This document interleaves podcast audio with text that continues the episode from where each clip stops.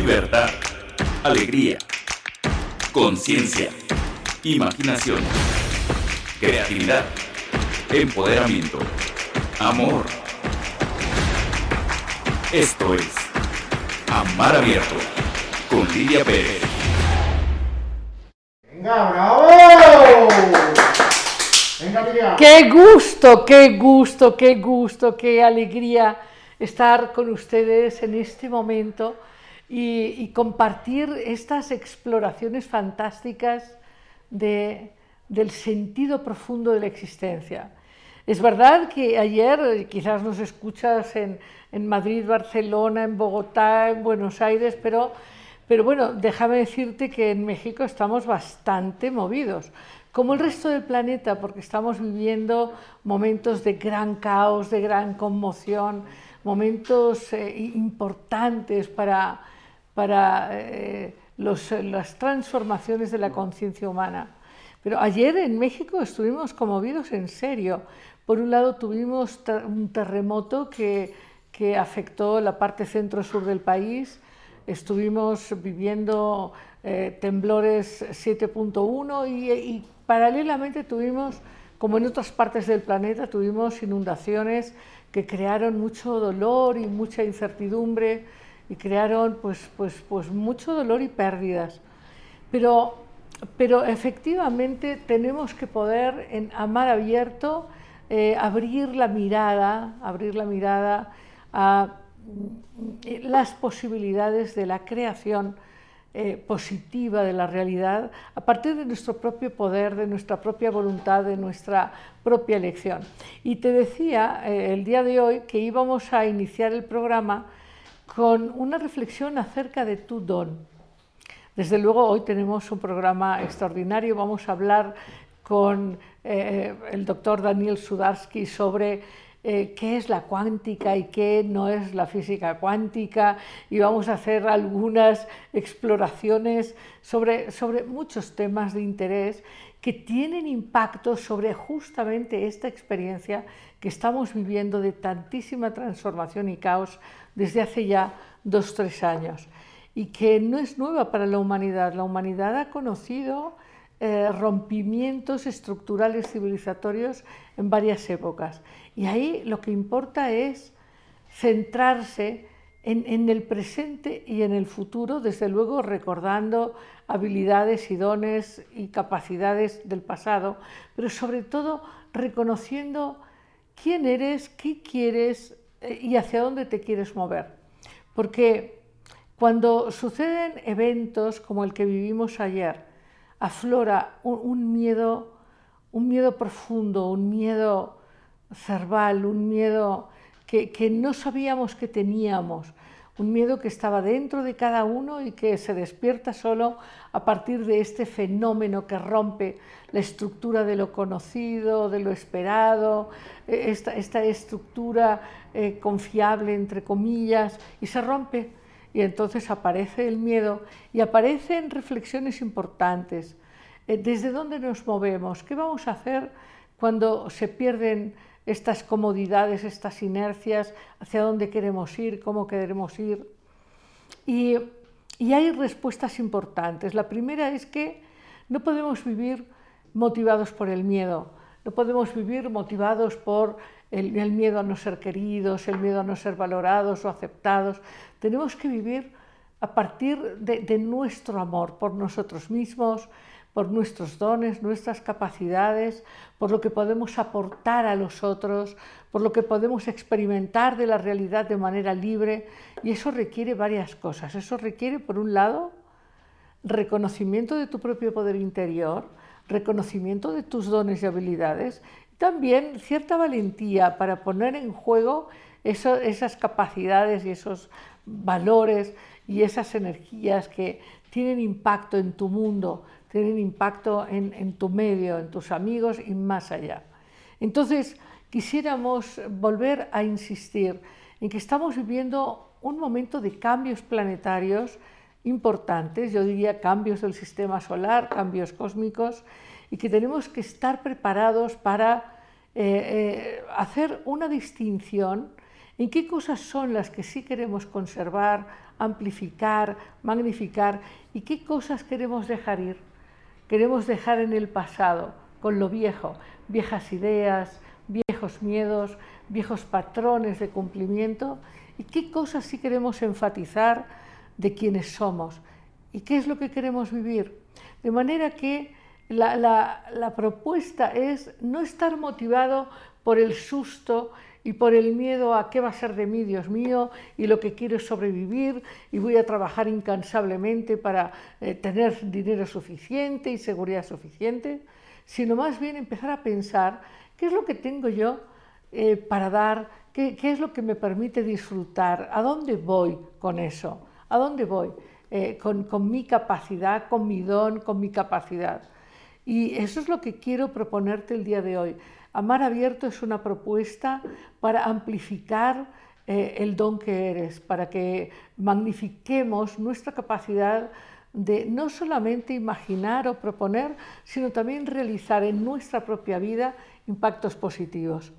Y el día de hoy tenemos un tema fascinante que nos va a llevar muchísimo tiempo y, y no va a ser suficiente. Así que por mi parte querría simplemente decirte que más allá de los temblores, más allá de las inundaciones, más allá de las pérdidas, eh, es importante que te centres en tu propio don, porque lo tienes. Es importante que te centres en tu capacidad de dar, de imaginar, de disfrutar, de compartir, porque es un tiempo para decidir qué posición vas a tomar frente a este caos oscuro, frente a esta confusión magnífica que vivimos en todo el planeta. Y ahí tienes que apostar por el caos luminoso, por eh, encontrar las vías de lo que es creativo, de lo que es luminoso, de lo que es amoroso, de lo que es gozoso. Y eso requiere una elección, requiere una valentía y una elección. Y es la que te proponemos. Y en un momentito, en un momentito más, nos vamos con nuestra siguiente sección de Amar Abierto, para charlar abiertamente hoy con Daniel Sudarsky. Vamos a hablar de qué es la cuántica y qué no es la cuántica y qué podemos esperar de estos grandes cambios que se van a derivar de la eh, introducción de, creaciones magníficas, tecnológicas a partir de la cuántica y muchas más cosas. Bueno, qué, qué gusto, qué placer invitar esta noche eh, a Daniel Sudarsky.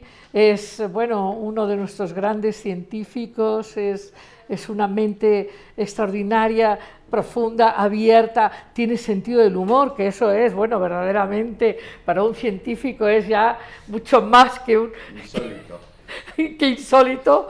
Es, es, es, doctor en físicas, eh, sí, te quería contar que es eh, doctor en físicas, es eh, miembro del Instituto de Investigaciones, habíamos hablado, bueno, en este momento son tantos, por ejemplo, forma parte del, del, Consejo Directivo del Instituto John Bell de Investigaciones para la Física, donde participan filósofos, físicos, en fin, pero, pero me gustaría, Daniel, es que, es que tu currículum, con los ciento y pico papers que has escrito, las investigaciones que has hecho, yo te conozco, te disfruto y, soy una admiradora tuya porque me encanta tu mentalidad y tu apertura al mismo tiempo, que es algo poco común.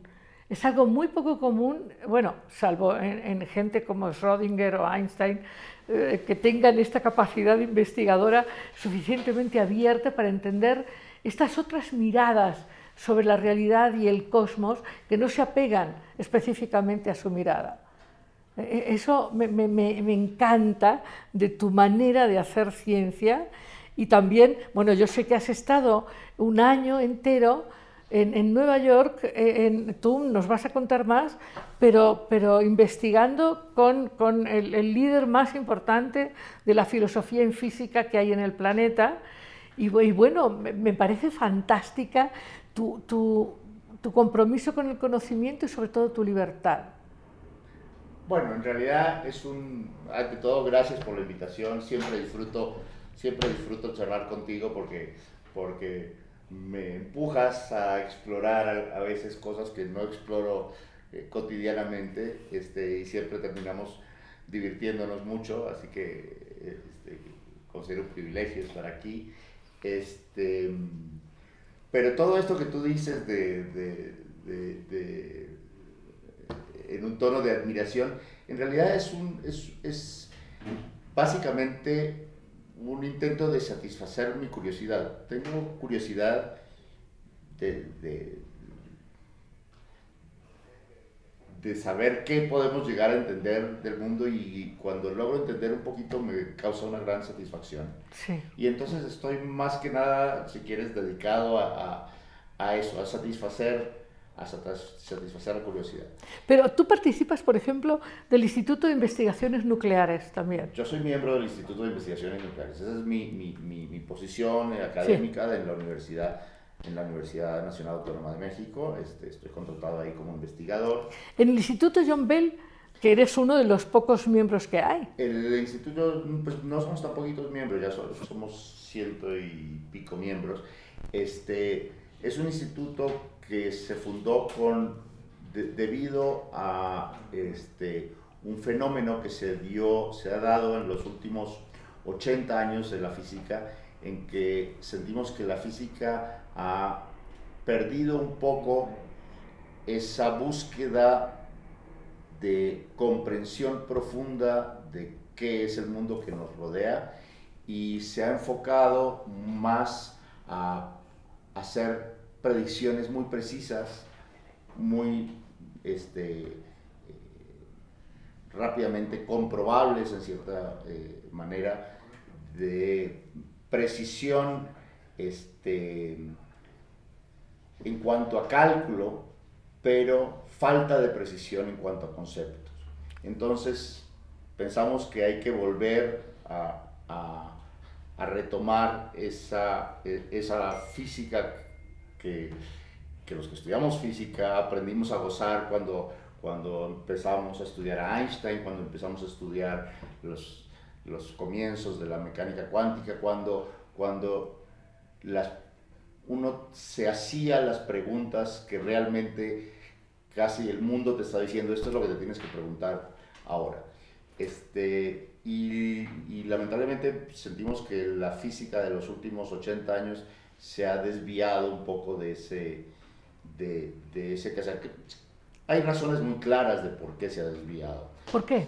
Se, se, ha desviado porque se ha logrado tener mucho éxito. Este, por ejemplo, en un momento no entendíamos nada acerca de cómo era la estructura de la física de partículas, aparecían partículas en los aceleradores, empezaron a hacer sí. aceleradores, aparecían partículas y, y, era como un zoológico de partículas y nadie entendía nada y se fueron construyendo modelos este, cada vez más exitosos y hoy tenemos un modelo que es realmente fantástico, se llama el modelo estándar de la física de partículas, que nos permite predecir con precisión increíble este, el, ¿Cómo resultado, va el resultado de, de, tal o cual experimento. Podemos, por ejemplo, la famosa este, partícula de Higgs se predijo antes de que se descubriera y se pasó mucho tiempo este, buscándola, buscándola, porque estábamos convencidos de que tenía que estar ahí. Era una pieza de rompecabezas que tenía, que vale. era necesario que estuviera para que el rompecabezas encaje. Y eso, aparece, eso. aparece donde tiene que estar. Y entonces dices, eh, eh, tenemos algo que, que, funciona, que funciona muy bien. David, sin embargo, Daniel, Daniel, eh, creo, ¿tenemos problemas de sonido? Queremos, te vamos a cambiar el cable, porque parece, ¿le han escuchado bien sí. o hay que volver? Sí, se escucha, se escucha. Pero... Porque es fundamental lo que está diciendo. O sea, es que, es que es apasionante, ya vas a ver que hablar con Daniel es apasionante, te puedes pasar días, horas, en fin, es, es, es magnífico. Pero bueno, parece que ahora te vamos a escuchar mejor. Ok. Bueno, entonces el tú párame, tú párame porque yo arranco. Exacto. Y, y... Estoy de acuerdo, estoy de acuerdo. Es apasionante tu pasión. Este, yo yo te, te, juro que a mí me apasiona tu manera de investigar, de preguntarte y de abrirte a quienes tenemos preguntas que a ti te pueden parecer quizás un poco románticas. Pero bueno, pero entonces, tú me estabas, estabas, nos estabas explicando que en los últimos 80 años quizás esta apertura investigadora se detuvo porque se encontró una vía de cálculo y de precisión del comportamiento de las partículas. Se enfocó, se enfocó la física hacia unos métodos de investigación que resultaron ser extremadamente exitosos, donde eh, eh, el foco era poder calcular, poder calcular con precisión y que los cálculos fueran, dieran los coincidieran con lo que observabas. Y eso resultó que tuvo un éxito enorme, un éxito enorme porque te digo, tenemos un modelo que nos permite calcular con precisiones increíbles, algunas, de, algunas, algunas cantidades las podemos calcular con 15 dígitos decimales y vas y lo mides y, así, es. y así da. Bueno, entonces, entonces, este, el hacerse cierto tipo de preguntas que solía ser natural que los físicos se hicieran, se empezó a considerar como obsoleto, como pérdida de tiempo, como déjenle eso a los filósofos, usando a veces la palabra de manera despectiva, este, y, dije, y, se, enfocó el asunto a calcular y calcular bien y hacer predicciones correctas. En, inglés le decían a uno cuando uno estudiaba el, el doctorado, decía, shut up and compute. No te andes preguntando estas preguntas este, Fantasiosas. Eh, esas preguntas no son, eso no es física, eso, ok, hacer física es hacer una cuenta que salga bien, que te dé el resultado, ya en tratar de ver qué es lo que nos dice eso de cómo funciona el mundo, eso no es el tipo de preguntas que tú te debes hacer. Y la física no era así.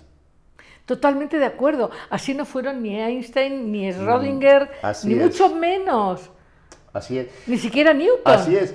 Einstein y Schrödinger este, ambos y muchos otros, este, participaron en el tema de la creación de esta teoría de la cual vamos a hablar hoy bastante, que es la teoría cuántica, participaron y jugaron papeles fundamentales en la creación de la teoría, y sin embargo, por este tipo de cuestionamientos, se mostraron siempre insatisfechos con la teoría. Este, desde su punto de vista, aunque la teoría permitía calcular ciertas cosas, y lo hacía muy bien, la teoría adolecía de problemas, no era satisfactoria en muchos, en, muchos aspectos. Y sin embargo, en la discusión que, hubo en los, los, años 40 y 50 acerca de eh, en qué dirección debía moverse la física, terminaron, digamos, perdiendo la batalla sociológica dentro de la comunidad de físicos. Una lástima, desde mi punto de vista. Eh, pues por un lado es una lástima, por el otro lado el hecho de que se enfocaran tantos esfuerzos a ese otro aspecto nos da ahora un fundamento muy sólido donde volver a retomar esas preguntas y a volver a hacérnoslas, sabiendo que hay ciertas cosas que funcionan y que cuando contestes esas preguntas, mejor que no dañes el éxito que ha tenido la teoría en el, en el otro, en el otro aspecto.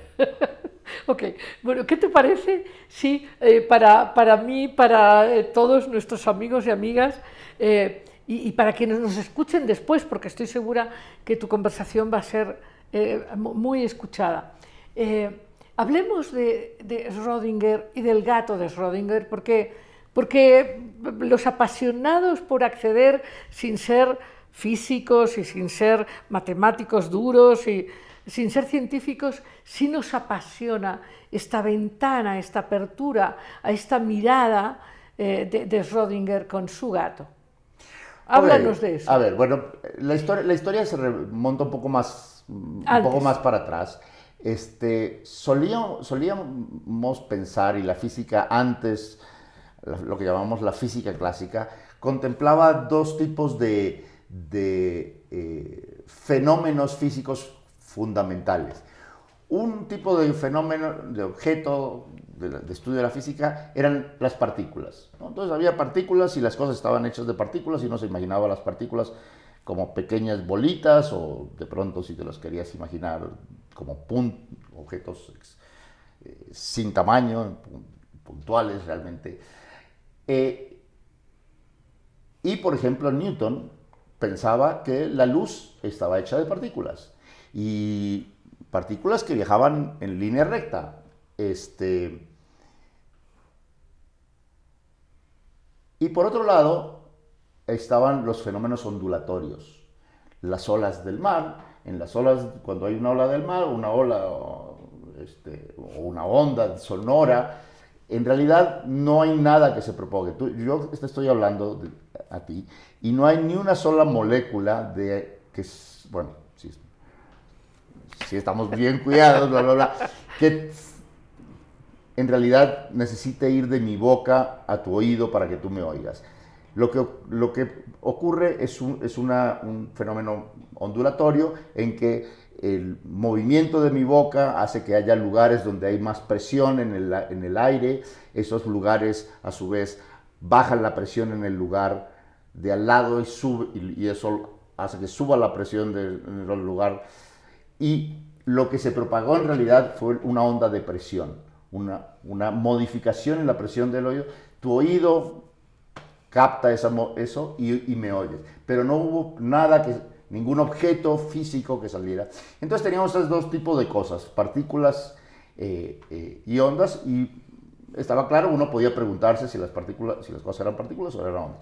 Sobre la luz, sobre todo, estaba la pregunta si eran partículas o eran ondas, este, y había proponentes de que no, de que, no, de que Newton no tenía razón y que en realidad la, las, este, la, luz? luz era una onda. Se llegaron a hacer experimentos que mostraron que había fenómenos que hacían las ondas y que, que los hacía la luz. Y eso convenció a mucha gente que la luz entonces era una onda. Un efecto, por ejemplo, un efecto típico del, del, fenómeno ondulatorio se llama la interferencia. La interferencia eh, ocurre, por ejemplo, si yo te tiro hago, hago dos ondas en el, en el, agua. Tengo esto, supone que es una, una, olla, una piscina, y yo hago vibrar aquí, entonces se propaga, se propaga una onda desde acá, se propaga una onda desde acá, y hay un lugar en donde si fuera por el efecto de esto, la, eh, el nivel subiría, si fuera por el, efecto de esto, el nivel bajaría, y entonces al final ni sube ni baja y se queda quieto. Y entonces en ese punto dices hay una interferencia destructiva. Esta onda, esta onda que venía de aquí la quería hacer subir, esta onda que quería hacer eh, bajar y no hay nada. Y en otros lugares pasa al revés. Esta onda la quiere hacer subir, esta onda la quiere hacer subir y entonces termina subiendo el doble. ¿no? Ese fenómeno lo puedes entender si el objeto es una onda. Si el objeto es una partícula es mucho más difícil de entender. Entonces habían hecho experimentos con, con, la, con la luz que mostraba que la luz, que Newton en realidad no tenía razón, que la luz parecía ser una onda, tenía efectos, por ejemplo, estos efectos de interferencia.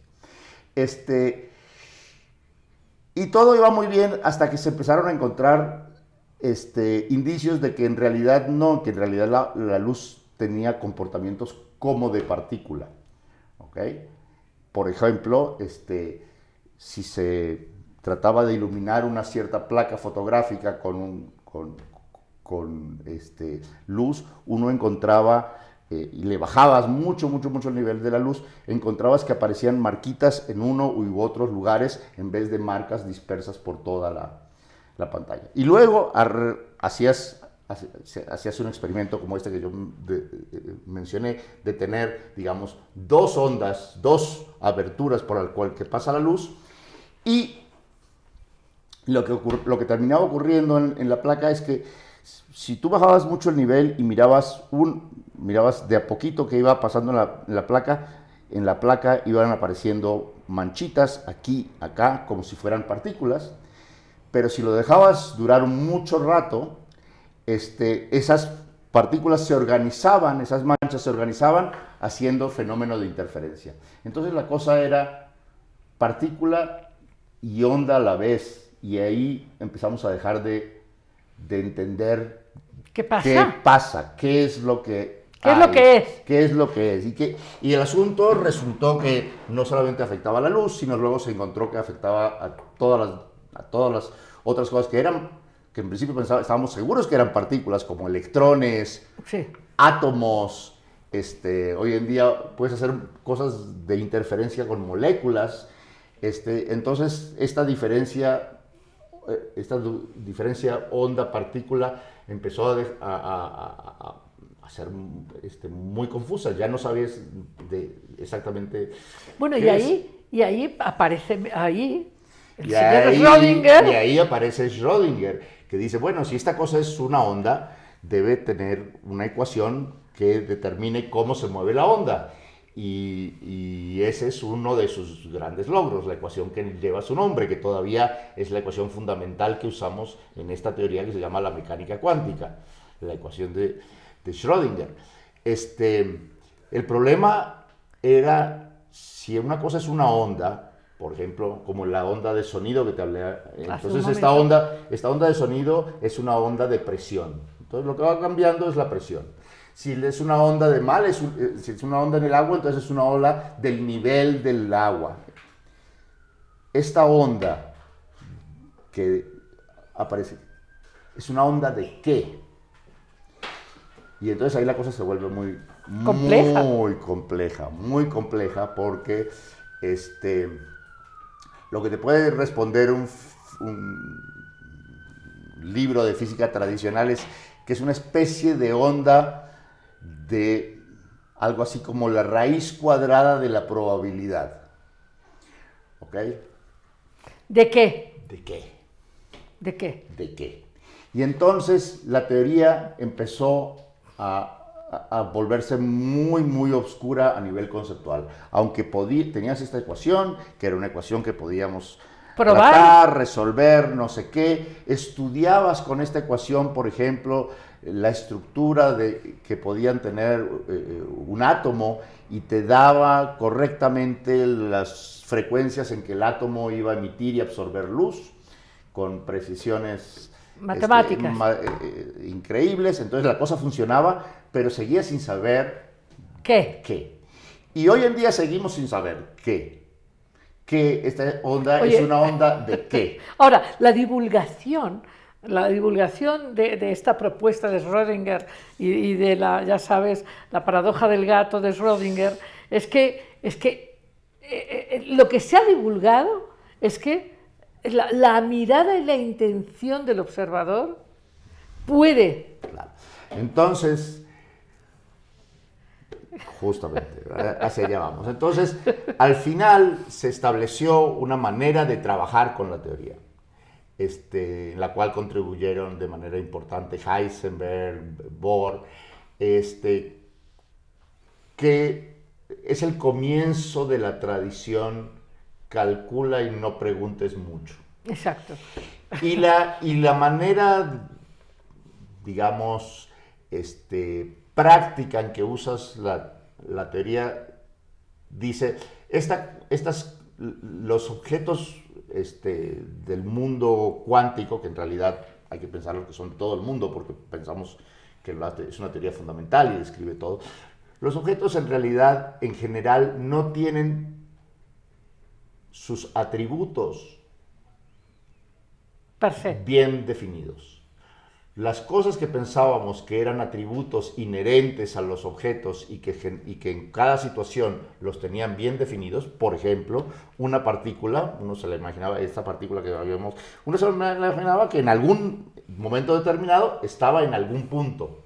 Y era lo que era. Bueno, y era una pequeña bolita o algo por el estilo y estaba en un punto. Este, ahora, según esta teoría, la partícula esta no está en ningún punto. Este, no tiene una posición definida. Este, una cantidad que nos habla de la probabilidad de encontrar a la partícula si yo decido medir su posición es la ecuación, Es la- es la- es- es esta función de onda que sigue la ecuación de Schrödinger. Y si yo hago, le hago caso a eso, efectivamente voy y mido y la encuentro con la frecuencia y las probabilidades que debo estar. El problema se vuelve complicado cuando tú empiezas a decir, bueno, número uno, y cuando no estoy mirando qué es lo ¿Qué que pasa? hay. Este, y segundo, ¿qué exactamente quiere decir mirar? ¿Quién tiene que estar involucrado o qué tiene que estar involucrado para que una cierta acción cuente como una medición? Necesitamos que haya un ser humano que esté presente haciendo el asunto. Es suficiente que haya un aparato con un detector suficientemente grande. Se necesita, en algún momento se llegó a pensar, y hay gente que lo sigue sosteniendo, una conciencia para que eh, eh, esto ocurra. Eh, y si es así, entonces un perro es capaz de hacer una medición, una mosca es capaz de hacer una medición, ¿Qué tiene una bacteria, pues entonces si va de... Va, entonces vamos a, vamos a tener una, una, una, una situación muy problemática. Primero que no sabemos, no sabemos a ciencia cierta que, que exactamente es la conciencia ni dónde empiezan a contar la conciencia. Este, y segundo, este, que te- nos encontramos con este tipo de situaciones como la del gato de Schrödinger, que este, Schrödinger, que como digo fue un Fundamental. fundamental en la creación de la teoría, para demostrar lo absurda que era de la teoría. Dijo, a ver, si le aplicamos esta teoría a un, a un gato que vamos a poner en estas condiciones, vamos a poner un gato en una condición, en una caja, donde haya un evento cuántico que este, sea el que determine si hay veneno, si se suelta un veneno o no se suelta el veneno, mientras nadie lo observe, la cosa está Neutro. eh, en un, en un estado de indefinición. Así como una partícula puede no tener una posición definida, el gato puede tener un estado indefinido de estar vivo y estar muerto. Y está en un estado intermedio. Y cuando yo abra la caja, como yo soy un ser consciente o soy un ser suficientemente grande, voy a producir que el gato esté vivo o esté muerto. Pero el problema es que la teoría, si me pego a ella, me dice que antes de una observación, el gato está en un estado, Latente. en un estado de indefinición no de que yo no lo sepa, porque la gente dice, la gente, a la gente suele, pensar, ah, pues es que hasta que yo no abra la caja, pues no sé si es que estaba blanco, estaba vivo o estaba muerto. muerto. No, la teoría me dice que el gato no está ni vivo ni muerto, Hasta que hasta yo... que yo lo miro. Así es. Y entonces, y entonces eso se vuelve muy, muy, muy, Y muy- difícil. Y, y por, y por de- otro lado, muy, muy fascinante, muy fascinante en términos de si, si asumimos el impacto de nuestra mirada sobre el gato, es fascinante, considerando el gato la realidad. Bueno, y, y a ver, y empiezan a haber preguntas como, ¿y qué pasa si el gato se mira a sí mismo? ¿O no? O no, o cuenta el aparato, cuenta la ca- una cajita de cartón que había ahí, en- cuenta esa como algo que está mirando al gato, porque de pronto el gato, si está vivo, se sienta encima de ella y si no, no se sienta encima de ella. Este, o eh, el mismo objeto, el mismo veneno, este, Ti- tiene- cuenta, cuenta como un objeto que es capaz de hacer una medición y entonces, si eso es verdad, el gato entonces está vivo o está muerto no por nuestra mirada, sino por la observación, la observación o, la- o esa interacción que tuvo el gato con algún pedazo de, las, de la ot- otra cosa que estaba dentro y eso de alguna manera contó como una medición. Eso sería la posición que tomaríamos si dijéramos un aparato, si es suficientemente grande, entonces cuenta como algo que es capaz de hacer una observación. O, o- o una... o- una una- sí. Este, y entonces, bueno, todo ese tipo de preguntas son preguntas que hoy en día la gran mayoría de los físicos no se hace. Claro que no, no les- pero, pero muchos filósofos sí, Muchos filósofos. muchos sí. poetas también. muchos poetas también. Eh, eh, el problema, que lo que ocurre es que hay mucha gente que no, que, que confunde este hecho de qué es lo que nos dice la teoría con otras cosas que son mucho más, más fáciles de entender, que yo tengo una moneda aquí y es o, o cara o es, es cru- este, águila o sol y tú, y tú no sabes cuál, pero ¿es águila o es sol? Exacto. No, si yo ¿Qué? te digo, pues si yo te digo, no, no es ni águila ni sol.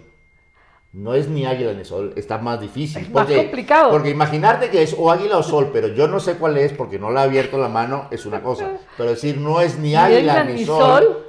Y tú Ah. vas a crear si es águila o es sol. cuando la mires. Y Ajá. Pero, es, pero en todo caso, eso, por ejemplo, en el caso de jugar a, a estas cosas de papel, tijera y lo que quieras, o jugar a águila o sol, eh, eh, eh, es, es un juego eh, donde hay probabilidades, y, y- pero predeterminadas, ¿no? Claro, hay un pero- porcentaje. Pero las probabilidades en ese caso son lo que lo- son, son de la naturaleza que los filósofos llaman epistémicas. Así es. Son probabilidades que se deben, tú usas probabilidades para describir de la mejor manera posible una situación sobre la cual no tienes información. Así es. Acá es otra cosa. Es otra Acá la, aquí la situación no, no, la teoría no me dice que esto es epistémico. Esto es lo que es. No hay más en el mundo. No hay otra cosa que tenga la información o que deter- determine si, la, si es águila o, o sol. O sol. No es solamente que no lo Así sepas. es. Así es. Y el asunto se vuelve muy, muy problemático cuando quieres tratar de llevar la teoría a regímenes donde se vuelve muy claro que no tienes cómo apelar ni a aparatos de medición, ni a conciencias, ni a seres humanos, ni a nada por el estilo, como por ejemplo el universo temprano. En el universo temprano sabemos mucho sobre el universo temprano. Hoy en día la cosmología es una parte central de, la física, donde hemos tenido también enormes éxitos. Este, y donde parte de, esa historia de la cosmología requiere un tratamiento eh, en que se usa la mecánica cuántica. Este, y en realidad, de la manera en que se usa, se hace trampa, porque nunca se hace, este, us- nunca se hace explícito qué cosa estás considerando como aquello que es capaz de hacer una medición, que es capaz de cambiar las reglas de O sea, evolución. pero eso, eso, eso a mí, a mí personalmente, me lleva a, a esta conexión con lo desconocido y el misterio. Sí, es desconocido, es un misterio apasionante. Apasionante. Es un misterio apasionante, ciertamente. Y, y yo no sé qué piensas, pero pienso que ahí en ese misterio apasionante, claro que se junta, claro, e- el espíritu de rigor científico de los físicos eh, ortodoxos, pero también se junta el espíritu de aventura de los filósofos también más, más eh, acuciosos. Es que, es que creo que no deberíamos considerarlos como, como- Cosas separadas. como cosas separadas. No Están deberían juntas. ser, Así no es. deberían ser Así es, así separadas. Este, yo aprendí durante este, durante Bueno, este tiempo. cuéntanos estuve- eso. Que, que estuve con los filósofos. Bueno, estas preguntas, yo, yo me dediqué durante unos Muchos años. muchos años este, a estas cuestiones de la cosmología y a estudiar en particular estas, estas, esta, esta región donde se aplica la mecánica cuántica, cuántica. en la cosmología. Y, este, y yo no entendía cómo les, no entendía cómo era que el- estaban aplicando esta teoría en ese régimen. ¿Quién hace la medición? ¿Cuándo se hace la medición? ¿De qué cantidad? ¿Qué cantidad se mi- es la que se mide? ¿Cómo, cómo pueden extraer estas Conclusiones. Y- y eso me empezó a llevar a hacerme Pregunta. preguntas este, que cada vez me fueron llevando más y más hacia, hacia estas cuestiones, digamos, donde la filosofía y la física este, se intersectan de manera claramente, de manera muy, muy, muy clara y desde mi punto de vista inescapable, inescapable. Y bueno, y entonces eso hizo que cuando el último año sabático que que, que tomé, este, porque en la academia existe esta cosa de que Cada siete años te hay un un año. La gente piensa que se va a descansar y No. la idea no es que te vas a descansar, la idea es que te vas a interactuar con un grupo de gente diferente con que no hubieras tenido chance de interactuar, vas a explorar ideas diferentes, vas a explorar nuevas No todo el mundo. cosas. No, Perdón. no todo el mundo. No todo el mundo. No todo el mundo en el mundo académico usa el año sabático para profundizar. Ah, no, no, no, no. A, a ver, se puede usar para opción. otras cosas. Hay gente que la usa para escribir un libro, por ejemplo. O- Es o- un. o- o para relajarse en la playa. Bueno, Para buscar un nuevo amor. También. este, supongo, supongo que, supongo que, eh, que hay de todo, pero seguramente en su, en su instituto reportan que están escribiendo el primer, la primera versión de un, de un, de- De un de pasquín. libro que todavía, que todavía van por la primera página, pero no importa, ya vendrá el resto. Este, sí, no, tienes razón, no todo el mundo, no todo el mundo, eh, eh, yo, yo la vi como una gran oportunidad de, de- de ir a interactuar con este grupo de gente y, y- y me di cuenta que todas estas preguntas que a mí me, me Apasionan. comían la cabeza, esta gente había estado pensando en preguntas similares Claro. y, y- y- Cuéntame, y por favor. Tuvimos una interacción muy, Bueno, cuenta, cuéntame, por favor, porque, porque, bueno, a mí me parece apasionante esta, esta, esta pasión tuya. eh, y entonces te fuiste a Nueva York y estuviste con este... Estuve eh, de visita en el Departamento de Filosofía de eh, la Universidad de Nueva York con un señor que se llama Tim Modlin, que es uno de los, de los, próceres. de los, sí, si cuentas los cuatro o cinco más importantes filósofos de la física vivos, este, este es sin duda alguna un- uno de ellos. Y, y, este, estuvimos interactuando muy, muy intensamente porque eh, si bien él ha pensado muchísimo sobre, el- sobre estas cosas, los fundamentos de, de las teorías, las, las alternativas que hay para atacar a, estos, a, este pro- a este problema de la mecánica cuántica, cómo hacer de la mecánica cuántica que hoy por hoy, como, como, como Como te la describí, es una eh, herramienta excelente para hacer ciertos cálculos y predicciones de cosas que van a ocurrir en el laboratorio. Pero en realidad no merece realmente el nombre de teoría, porque no nos da una imagen, no nos da una historia de qué es lo que hay en el mundo.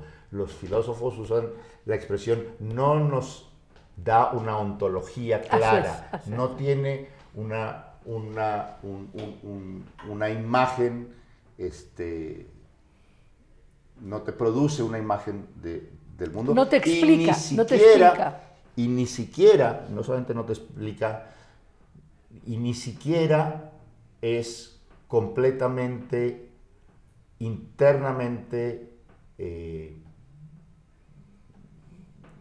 eh,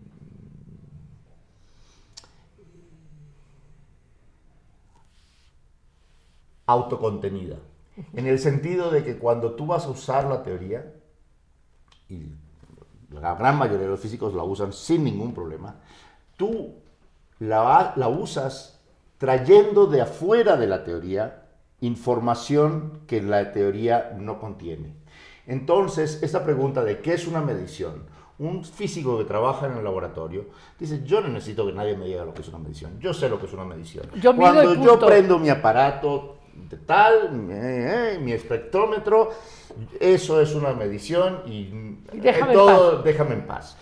Este, claro, él tiene su experiencia con su aparato, sabe cómo funciona, lo ha visto funcionar, lo ha visto, lo diseñó probablemente él mismo, este, y sabe lo que hace y, y- y- y- y- y Y entonces usa, hace uso de, esa, de ese conocimiento externo que no está descrito dentro de la teoría para utilizar la teoría. Entonces la teoría per se, si yo te simplemente te doy la teoría, los, los, las reglas que dice la teoría y los elementos que según la teoría deberían ser suficientes para describir una situación, tú no puedes hacer una predicción sin traer Otras- eh, otras otra información que tú tienes por otras razones, por tu intuición, por tu experiencia, por un montón de otras cosas porque tu profesor te lo enseñó.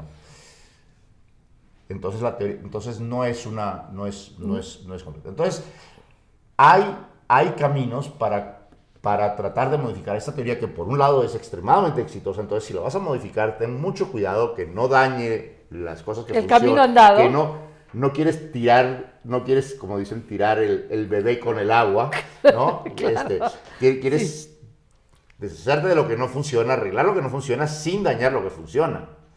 Bueno, entonces, este, estos señores, estos filósofos, se han dedicado este, eh, a ver cuáles, qué, qué cosas no puedes tirar, Ah, qué ahora- cosas son parte del bebé que no puedes deshacerte Claro, y qué caminos hay, qué, cuáles son los posibles caminos para enfrentar esta pregunta. Ahora, ahora, hay, hay, desde luego, de- a lo largo de la historia, hay un impacto desde la comprensión de la ciencia, de la realidad física, hay un impacto sobre las creencias y los modelos de acción y decisión humana. Por ejemplo, el modelo newtoniano que nos hace pensar que el pasado rige el presente, que si quieres modificar el presente tienes que irte al pasado, pero podemos verlo de otra manera, ¿no? desde, desde nuevos modelos de percepción de la realidad. Lo que quiero decir es, eh, eh, la percepción que tenían de la realidad física los romanos o los medievales o los newtonianos o hoy es una percepción distinta. Claro, no, con la precisión matemática, ni mucho menos, pero la, percepción de la realidad es distinta. Entonces, esta, esta paradoja del gato de Schrödinger se ha derivado a nivel popular en que en realidad lo, que tú experimentas en tu mundo, en el mundo particular de cada quien, deriva de, de tu intención, de tu mirada, de, de si tú estás atento al gato vivo o al gato muerto. Eso ha sido una traducción colectiva. ¿Estás de acuerdo o no? Este, pues mira, no sé tanto sobre so- sociología, sí he oído gente que dice ese tipo de cosas, no sé qué tan... qué tan Está muy extendido. amplio- qué tan extendido esté, pero si es así me parece, me parece preocupante, Peligroso, peligroso. preocupante, Peligroso. preocupante, Sí. porque la tergiversación, la tergiversación de los conceptos científicos este, para justificar Poesías o Cosas- fantasías. poesías, eh, fantasías o francamente estafas, este, es, Es peligroso. es, es, peligroso. Pero déjame, déjame, eh, Daniel, eh, nos vamos amigos a, bueno, eh, pero sobre todo a- a escuchar tus preguntas, tus inquietudes, porque ya sabes, primero queremos que amplíes la comunidad de Amar Abierto y esto significa que tienes que suscribirte a YouTube, eh, picar, eh, ya sabes, la campanita, ponernos likes, también en Facebook, en Instagram, invitar a tus amigos que se suscriban, ya sabes, Daniel, de eso se trata esto. Claro, hay, que, hay que, hay que a- a- abrir, abrir, abrir la el- inquietud Y, la- y el dinamismo divertido de Amar Abierto. Y, y, bueno, queremos escuchar, Edgar nos va a pasar las preguntas que está haciendo nuestro- nuestros internautas. Ok. ¿ok? Eh, Mari Carmen eh, nos saluda en YouTube, eh, muchas bendiciones, nos manda. Margarita Padrón también lanza alguna pregunta. Dice, si nuestras acciones crean ondas de presión, ¿el caos actual es debido a ellas? ¿Y el miedo? ¿Por qué tiene tanta fuerza? ¿Cómo explica la física cuántica esta situación? Liliana Torres dice, es un tema muy interesante. Maestra Lida, muchas gracias. Eh, María Teresa Sánchez, querida doctora, eh, muchas buenas noches. Muy interesante el tema del día de hoy. En Facebook también hacen algunas preguntas, por ejemplo, pedían que explicaran lo del gato de Schrödinger, ya lo hicieron. Eh, Citlali dice, lo del gato de Schrödinger es similar a la problemática del árbol que cae en el bosque. Gaby Valenzuela dice, buenas noches doctora, como siempre un tema muy interesante. Yo no sé mucho del tema, pero es parte del conocimiento. Muchas gracias y un abrazo. Felicidades por el invitado. Saludos al invitado. Eh, buenas explicaciones. Por ejemplo, también eh, Víctor nos dice, la física, es cierto que la física cuántica es uno de los grandes logros del in- de los grandes logros, perdón, del intelecto humano y es la base de la comprensión de los fenómenos naturales. Buenas noches, gran tema, otro de algunos de los comentarios y son algunas preguntas que han dejado por el momento. Va- vamos a contestar esas y luego, por favor, nos dices otras porque si no, se nos olvidan. Uy, pero ya esas son... son- Ya, esas son... son, son unas cuantas. A ver, venga. Este, a ver, eh, eh, la primera de la cual, la cual quiero este, separarme un poco, eh, este asunto de la- las ondas de presión este, que pueden, podrían llegar a crear cuestiones eh, caóticas. El, el caos este, es un, un- un, eh, fenómeno físico que no, no tiene absolutamente nada que ver eh, eh, con la cuántica. Y es simplemente el hecho de que bajo ciertas circunstancias, pequeñas modificaciones de las condiciones iniciales cambian dramáticamente cómo se comporta, cómo se comporta una cosa. Por un, ejem- un, un ejemplo de caos. Imagínate que, tienen, que tenemos aquí este, una bolita y acá tengo como una, mon- una, una montaña de terreno.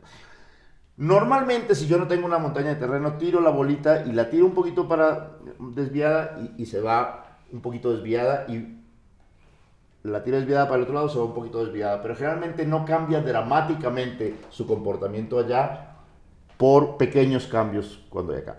Pero si yo tengo aquí como una, una, una, una, una cosa así, digamos... Este, montículo. Un montículo, sobre todo muy, muy, muy, muy, muy con un pico Vertical. muy, muy, muy picudo así, este... Entonces, si yo tiro mi, la, la partícula y con una pequeña desviación puedo ca- cambiar que se vaya o para allá y la muevo algo infinitesimal aquí y termina yéndose para el otro lado. Entonces tiene, tengo dos comportamientos completamente distintos por haber hecho un pequeño cambio. Y eso ocurre cuando tienes situaciones suficientemente complejas. Una de las situaciones que es suficientemente, que es bastante compleja y donde cosas co- por el estilo podrían eh, ocurrir es el clima, donde pequeñísimos cambios en una región pueden tener terminar teniendo influencias importantes en otras cosas, pero esto no tiene absolutamente nada que ver con, con la, es muy interesante también, pero no tiene nada que ver con este, con este problema de la cuántica. ¿no? Allá, allí, este, Oye, ¿qué quiso decir Einstein con Dios no juega los dados? ya te metí en una... eh, Eso es para distraerte, ¿eh? Sí, este, bueno, mucha gente dice, eso de- demuestra que, número uno, Dios, que, que Einstein creía en Dios. Bueno, Este- depende en qué Dios creía él. No define en qué Dios creía. Claro, pero de alguna manera que creía en un Dios, este, que tomaba decisiones que influía en el, en el mundo. Y desde mi punto de vista, el contexto en que se da la discusión este, es, es, es, eh, es- diferente. Einstein está usa- usando ahí una metáfora este, donde, donde eh, en realidad más que, más que este, rechazar el, el hecho, eh, las características no deterministas de la naturaleza, porque esa es otra parte importante de la mecánica cuántica, que mucha gente piensa que es lo que le molestaba a Einstein. En la, en- en la teoría de Newton, como tú dices, el, eh, dadas- dada una situación inicial, si yo te la doy con total precisión, el resultado Está predeterminado. está predeterminado. Y tú puedes ir para adelante o para atrás. Si yo te lo doy ahora, puedo retrodecir. En la cuántica hay situación, hay una de las cosas que ocurren es, como te dije, esta, este objeto, esta onda, es una onda de probabilidad. Y esa probabilidad, por ejemplo, es la que me permite decir, si yo decido medir la posición de un electrón este, en tal momento, tengo 30% de probabilidad de encontrarlo acá, 20% de probabilidad de encontrarlo acá, y esa probabilidad, este, eh, ¿dónde lo voy a encontrar? No está determinado. No hay nada. ¿Y de qué depende? Y, y depende del chance. Es totalmente Aleatorio. es, es aleatorio, salvo que rige, se les rige por esa ley de probabilidades. Vas a encontrar 30, si haces, repites el experimento un millón de veces, 30% de las veces la vas a encontrar aquí, 80 ¿Y, y no hay veces- manera de influir? Este, no, sí, sí puedes influir, Ah. sí puedes influir, cambio la cambio, cambio La el estado cuántico, cambio la función de onda y puedo influirlo. Claro. Y, lo- y de hecho lo influimos. Y todos los aparatitos estos que llevamos, eh, celulares, etcétera, funcionan en parte, este, gran parte o en su totalidad, eh, en base a las leyes de la mecánica cuántica. Y tanto lo podemos influir que diseñamos estos pa- aparatitos y funcionan de maravilla. Entonces, este, sí los influimos. Este, logramos que cuando hay una corriente de electrones y hay 500 millones de electrones moviéndose acá, este, 150 millones se vayan para allá y 350 vayan para allá, y eso hace que suene el, El suene sonido. timbre aquí y se prenda la lucecita por allá. Bueno, este, entonces... O sea, sí mm, se puede se puede influir, pero lo que no puedes hacer es escoger un electrón y lograr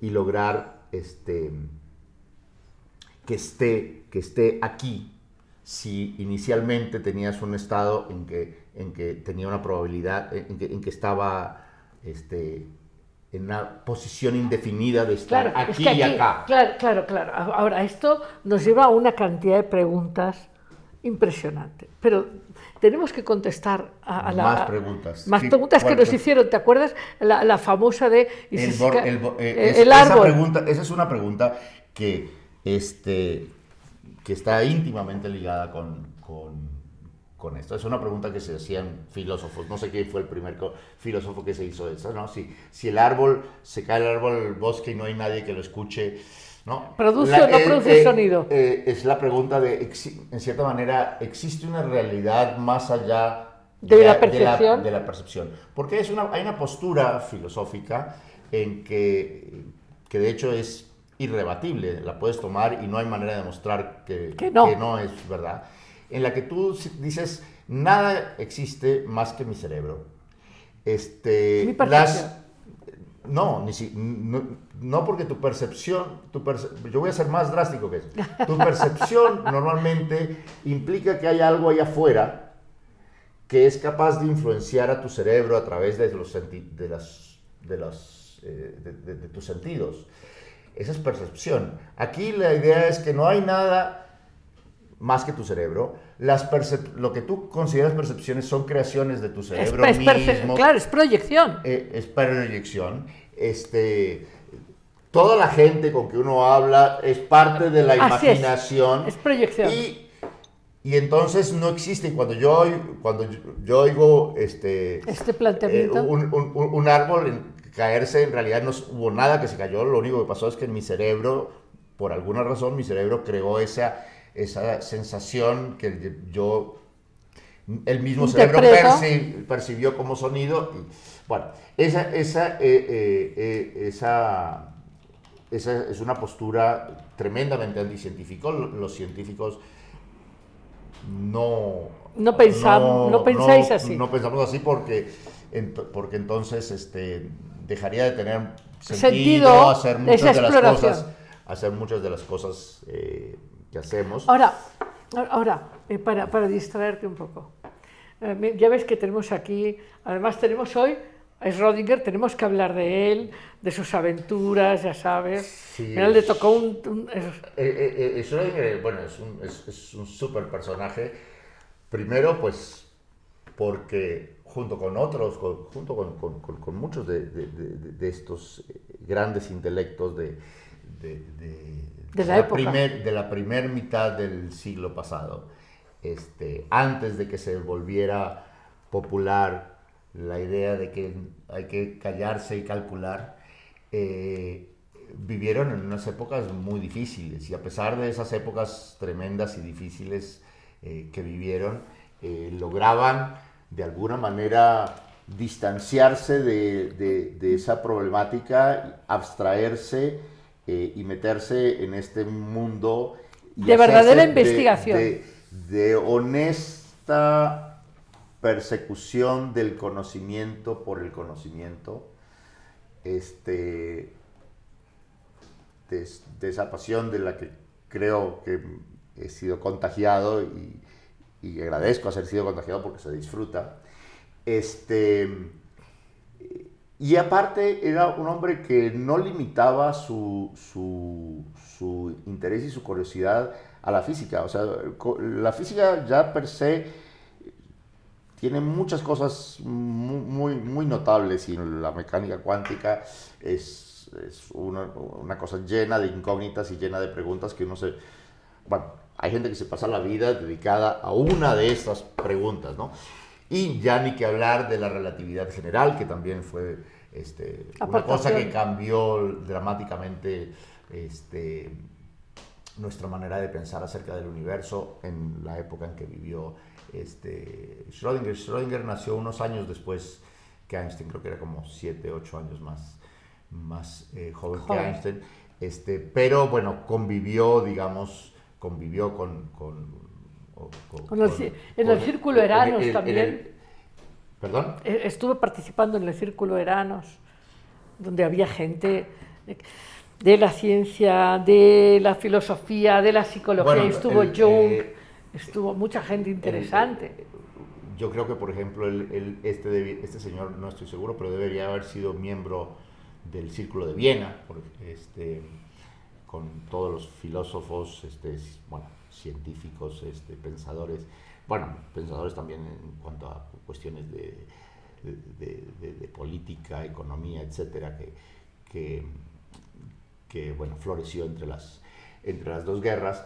Pero este señor, este señor eh, Schrödinger en particular era notable por sus intereses eh, eh, en, en otros aspectos de la, de la ciencia que eventualmente lo llevaron a, a- a- a un lugar a donde yo no lo, yo no, no lo sigo, que fue adentrarse incluso a cuestiones del misticismo oriental. Este, pero, pero antes de llegar ahí, este señor se preguntaba sobre la naturaleza de la vida. Escribió un libro fundamental eh, que se llama ¿Qué es la vida?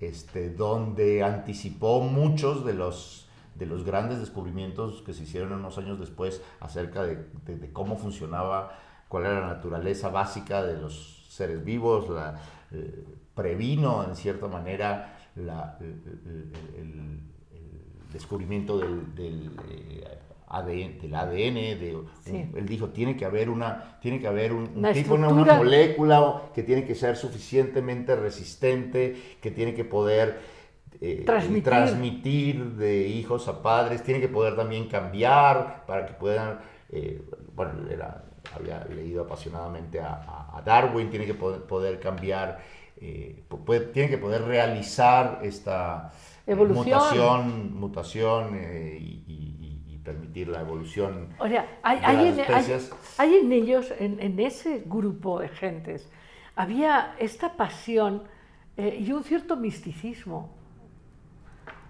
Pero no sé por qué dices misticismo. Porque, por Porque- ejemplo, el interés de él por, por- por el pensamiento cosmológico y espiritual de la India, también Ah, Einstein, sí, sí, sí, o sea, hay, eventualmente, eventualmente llegaron, llegaron allí. Este, ahí- ahí hab- había, ellos buscaban también, y yo creo que es muy interesante porque eso eh, qui- quizás anticipa un encuentro de miradas sobre la existencia y su significado. Porque una cosa es medirla, entender su funcionamiento, y otra es entender el significado. ¿O no? No, cierta, cier- ciertamente. Mi, mi problema, mi problema con, con, con, con ¿Con la palabra? ¿Con la palabra? No, no es un problema con la palabra, es con el método. Ok. Es con el método. Este, no me queda claro cómo es el método por el cual uno hace razonamientos y llega a conclusiones eh, dentro de estas, llamémoslas disciplinas, digamos, este, que se salen del marco, del Es marco científico. Científico experimental. Este, Bueno. ¿Cuáles son las reglas? ¿Cuáles son las reglas? Por- te voy a decir lo que, lo que, me, lo que me preocupa. Eh, es extremadamente atractivo, extremadamente, Fácil. Sí, fácil, extremadamente satisfactorio eh, crearte una historia eh, que te hace sentir bien, que te hace... Que te mirar- ordena, que, te ordena el mundo. que te ordena el mundo, que te hace vivir más feliz, que te hace aceptar eh, la condición humana eh, y su tragedia, que todos sabemos cómo vamos a terminar, este, que nos hace muy susceptibles, nos hace muy susceptibles de buscar, de buscar este, respuestas tranquilizadoras. Este, y a mí siempre me ha preocupado eh, eh, El azúcar. el- el- El el- el- el- el engañarme. Ahora, el pero- engañarme. pero- pero estoy el de acuerdo. engañarme. Entonces me, me- me- me siento más tranquilo cuando tengo un método que me permite darme cuenta cuando me equivoqué. Que me permite tener una discusión en que, en que, en que el otro me puede decir tal y tal y tal y yo le diga, ah, no, tienes razón. O yo le diga, ta, ta, ta, ta, y aquí, fíjate que aquí esto falla, Claro. y el otro diga, ah, no, sí. sí". Claro, claro. Cuando, cuando no veo ese método, me crea, un- me crea una gran ansiedad Inquietud. el pensar que me estoy autoengañando. Está bien, pero, pero, has de conceder conmigo que hay muchas vías de conocer. Hay, hay vías matemáticas, hay, hay vías científicas, pero hay otras vías del conocimiento. Y de Pero hecho, no y de sé hecho, cómo funcionan. Puede ser- yo no le niego que pueda verlas, simplemente no sé cómo funcionan, no me... No, Está bien, está bien, está bien, pero por ejemplo, piensa, piensa eh, en, eh, en- en las grandes creaciones estéticas. ¿no? Eh, eh, entiendo que finalmente todo, toda expresión en la naturaleza sigue una forma de orden. Y, y podemos entender la estructura de la armonía de una gran obra arquitectónica o escultórica o musical, ¿no? Pero, pero la manera, la manera de percibir, por ejemplo, percibir, percibir un orden en, en una determinada estructura de, de funcionamiento de una partícula o de una onda, pero, pero, pero la manera de percibir qué, es armónico o bello probablemente no, no sea la misma manera de medirlo y no deja de existir Es- como una expresión.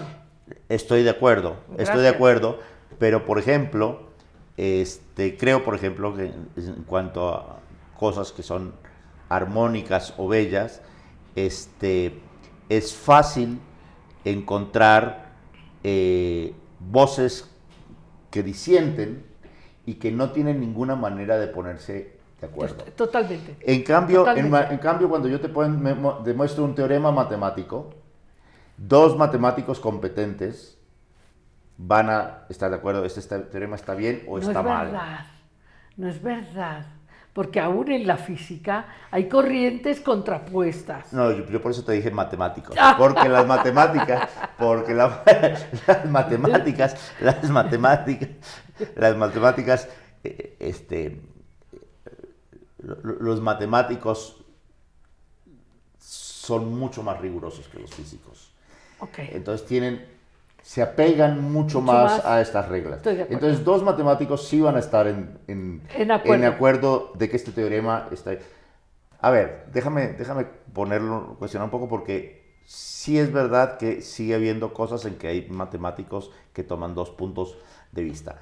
Este, puntos de, vi- de vista particularmente claros. Por ejemplo, si, si cierto axioma, cierto axioma lo van a tomar como, como aceptable o no lo van a tomar como aceptable. Y dice, trabajando dentro del este, el conjunto de tales axiomas, llegamos a tal cosa. Trabajando dentro de este otro conjunto de axiomas, llegamos a tal otra conclusión. Pero dados estos axiomas, dos matemáticos competentes van a, con- van a estar de acuerdo Muy bien. en esta cosa. ¿Cómo hago algo así? Eh, es verdad que tenemos como seres humanos y como, y como este, eh, Experiencia.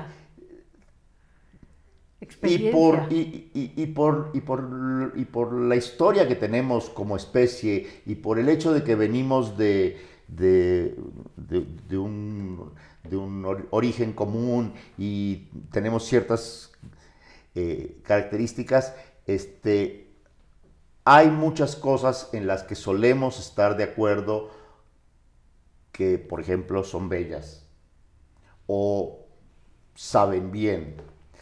Eh, y hay otras muchas sobre las cuales sobre las cuales no. No. Este, agarra, agarra, este, en cualquier momento, yo creo que en cualquier momento de, de la, de- de- de- de la historia, por lo menos de la historia mo- moderna, este, un chico de 15 años y a su papá y ponles la música que está de moda en ese momento, al chico de 15 años le va a parecer fantástica y al papá le va a parecer horrible. Este, entonces, este, hay, hay, hay Pero, todos, puntos- pero ambos estarán de acuerdo que la música es importante. Este, ambos estarán de acuerdo que la música es importante. Eso es, Ah, eso es probablemente verdad. O sea, el hecho de que, de que como huma- compartimos la, condi- condición humana nos hace estar de acuerdo en muchas cosas. Así es. Ahora, déjame hacerte preguntas porque ya nos tenemos que ir y, me van a matar de que no te haga preguntas. A ver, ¿de, qué nos sirve en este momento de gran transformación? Porque en- en todo el planeta hay transformaciones geológicas, transformaciones económicas, políticas, sociales. Eh, eh, nuestro mundo es un mundo en caos. Eso es Es obvio un mundo en transformación. de transformación, exacto. ¿Cuál, cuál es el aporte de la percepción eh, de la cuántica en esa transformación?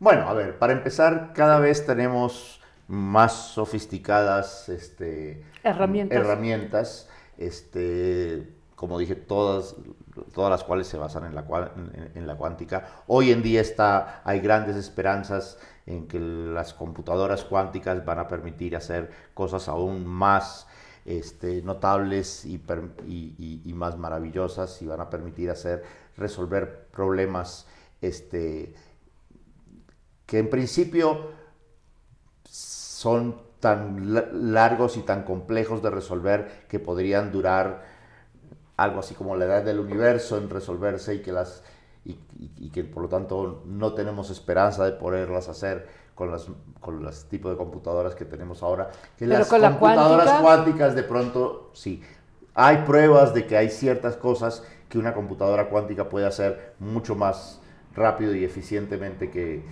que, eh, que una computadora no cuántica. Una, una, un- un- un- uno del tipo de cosas que, es, que, puede hacer una computadora cuántica y que no puede, eh, o que lo puede hacer mucho mejor una computadora cuántica, es este, encontrar los, factores que hacen un, un número grande, ¿no? Agarra un número grande, el número, el número 10 lo quiero dividir en factores, bueno, es 2 por 5 factores primos.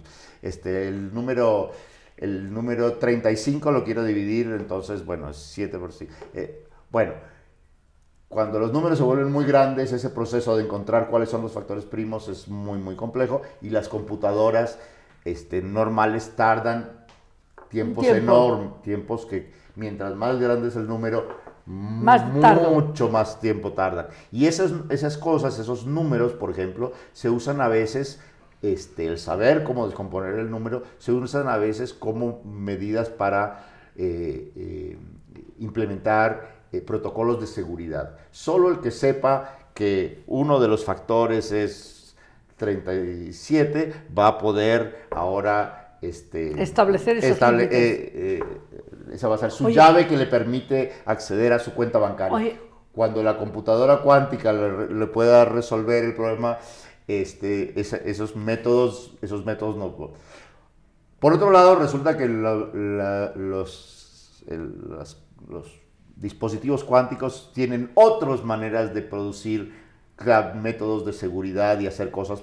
eh, eh, entonces va a haber seguramente una revolución, una revolución muy importante en estas cuestiones de seguridad, ci- ciberseguridad, información, cómo aseguras que no se te no hackeen tu computadora, si tu computadora tiene un dispositivo va a tener algún dispositivo cuántico seguramente que te va a ayudar a que no te esas cosas van a cambiar. Ahora, este yo no estoy tan convencido de que vas a- de que van a ser cambios que de que por la cuántica por lo menos en los próximos 500 años van a haber cambios Me realmente dramáticos. Me sorprendes. No, no creo.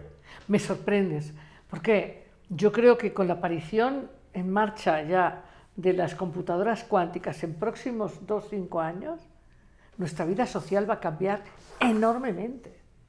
¿Por qué? ¿Por qué vas a cambiar la vida social? Porque, porque el, el nivel de resolución de información de las computadoras va a poner de relieve mucho. O sea, tú te estás imaginando como seres eh, sustitutos a los humanos No. que sean cuánticos, que vamos a No. tener, vamos a poder eh, escoger, hacer un, un amigo, un amigo que sea realmente una computadora. No, no, no, eso- eso no, estás- ni me interesa. no, puede ser muy interesante. Seguramente seguramente tendrá ideas bastante originales comparadas con las nuestras. Bueno, pues me lo estás poniendo a dudar, pero no.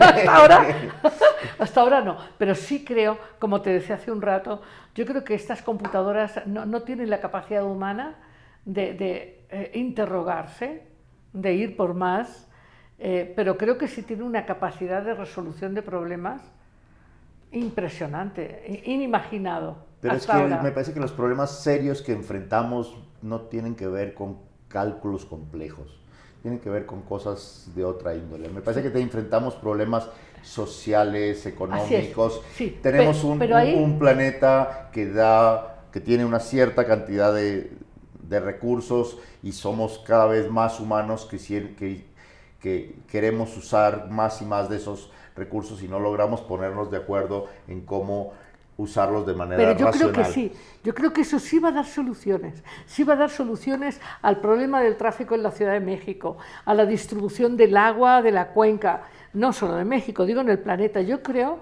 que sí hay variables que ahora no, no podemos juntar la información ni resolver y creo que las computadoras cuánticas, por lo que yo percibo, sí van a dar muchas soluciones operativas, creo. Pues mira, no te yo, yo hay lo único que te puedo decir eh, eh, en este momento lo único que podemos hacer es creer. Yo no, no, no lo veo tan claro. de acuerdo. Tampoco te puedo decir No, estoy seguro que no ni lo mucho que menos. sí creo, lo que sí coincido contigo es que el tema es que va a depender mucho de las preguntas o de la información que queramos que las computadoras cuánticas respondan. Eso es clarísimo. Ahora, otro lugar donde, donde, donde la pregunta se vuelve, donde sí podría haber una influencia dramática si llegamos ahí, eh, y a la cual mucha gente le tiene mucho miedo, y, y si me lo pones en esos, me los planteas en esos, en esos términos, yo te diría que también me genera miedo, es eh, si en algún momento le vamos a ceder, a ceder a las computadoras cuánticas el control o la condición el de control, el- el control de, nuestro, de nuestras decisiones políticas. Y entonces, en vez de tener como en la China tienen un partido que, autoritario, pero que aparentemente se preocupa por, este, por lo menos por el bienestar general, no por la libertad de cada uno de ellos, pero por lo menos por el bienestar general. Vamos a cederle a alguna computadora cuántica la toma de decisiones y entonces ahí sí que vamos a, ahí sí que Bueno. va- habrá, habrá un cambio muy dramático. Pero me parece Bueno, que va a bueno. pasar porque nosotros decidamos Exacto. otorgarles eso. No lo veo, no, no me parece tan, no me imagino un escenario donde simplemente las computadoras cuánticas se, No. to- se tomen el Estoy de poder. acuerdo, estoy de acuerdo, estoy de acuerdo. Lo que sí, como yo te decía, y esto ya lo hemos visto, ya está pasando en una medida, cuando, cuando usamos las computadoras y la información eh, en función de una elección o un interés. Ah. Ese va a ser el tema. ¿Quién tiene las computadoras cuánticas? ¿Cómo se van a manejar? ¿Para qué? Hay que dar muchas preguntas. Ahí sí es, pero, pero, sí es, pero eso sí Daniel. es pero eso bueno, lo podemos hacer ya con las computadoras que de ahora. Eso, eso- eso- no no, pero con la velocidad. ¡uh! Ya, ya, No, no. ya tenemos la, la velocidad. Hoy en día tú te metes en un, te metes, eh, marcas este, un- un- una cosa y enseguida te sale la propaganda de la Estoy de última acuerdo. cosa que compraste. O sea, ya en ese, a ese punto no necesitamos que sean cuánticas. No, no, estoy de acuerdo. Pero de que va a haber un cambio, lo hablaremos, Daniel. Hablaremos aquí, uh, ¿te acuerdas? Pero, pero, Si nos dejan. si nos dejan. bueno, te, te agradezco muchísimo. Yo quería hablarte de muchas cosas, de estas cosas que interfieren, esta- estas miradas y estas curiosidades entre la verdadera pasión por conocer de un físico, de un físico cuántico, y la verdadera eh, pasión por conocer de un filósofo, y la verdadera pasión por descubrir lo, lo que hace que las cosas sean bellas de, de un artista. Yo, yo creo que estamos en un momento en donde, en donde tenemos que eh, integrar las miradas para hacer un mundo más sano, más sabio, más, más bello. ¿Sabes lo que.? Estoy de acuerdo contigo, pero ¿sabes lo que me parece que urge más en este mundo como está, en donde, en donde todo el mundo se ha preocupado por todos estos problemas prácticos? Lo que necesitamos realmente hacer es que más gente, la mayoría de la gente, aprenda a disfrutar de hacerse estas preguntas y de explorarlas. No necesariamente que esa sea su profesión, pero de que puedan gozar de ir a un concierto de música, puedan disfrutar de ir a ver una exposición de arte, puedan eh, interesarse y disfrutar de leer eh, a Schrödinger o de, o, de, o de leer este, los puntos de vista filosóficos del este, algún autor este, Oye. representante de, de- de- de- alguna Oye. filosofía oriental. Sí, Mientras- exacto. el- el- el- el- la capacidad de disfrutar un abanico de, de opciones y de vivencias es lo que me parece que le hace falta a una enorme proporción de nuestros de, Sí. del nuestros humanos, del- Sí. del, De- de del- hecho- del resto de la humanidad de hecho- que, Sí, que no ha tenido el privilegio y no ha podido gozar de, de- de aprender a disfrutarlas. Y, es- y eso, es, eso es una gran falla de nuestra sociedad. Sí, de hecho te iba a decir que creo que te voy a invitar a hablar justamente de, estas inquietudes tuyas más allá de la física. Y bueno, y nos tenemos que ir hace rato, nos tendríamos que haber ido, pero, pero ya ves que tengo aquí este, a otro amigo, además de Schrödinger, yo ya tengo pasión por algunos amigos, algunos ya partieron, pero, pero así como, ¿qué te digo? Podríamos estar aquí, no sé, felicitando a Goethe por sus estudios de la luz, etcétera, ¿no? Pero, pero me encanta de Einstein, que lo tengo ahí. Fíjate, ese hombre, no sé, no podemos ahora enfocarlo, lo hemos enfocado otros días, pero tiene una mirada pícara a los ochenta y tantos años. Y esta frase de es más importante la imaginación que el conocimiento. ¿Qué opinas de eso tú? Sí, estoy, este, eh, eh, estoy altamente, simpatizo altamente con la frase. No sé si sería mi frase. Ok, ok. Muchísimas gracias. De Es- nada. Eso podríamos, ya sé que nuestros amigos, amigas, no sé si hay alguna pregunta específica. Eh, nos tenemos que marchar, es, es una delicia y espero tenerte pronto por aquí de nuevo. Será un- será un placer, será un placer. Eh, y, y bueno, y nos vamos amigos entonces a, a nuestra siguiente sección brevísima, pero muy interesante, muy, muy nutridora. Cuentos sin cuento. En un minuto estoy contigo. Bueno, pues- Hola, es una delicia para mí eh, contarte esta historia lle- llena de guiños de simpatía y sabiduría.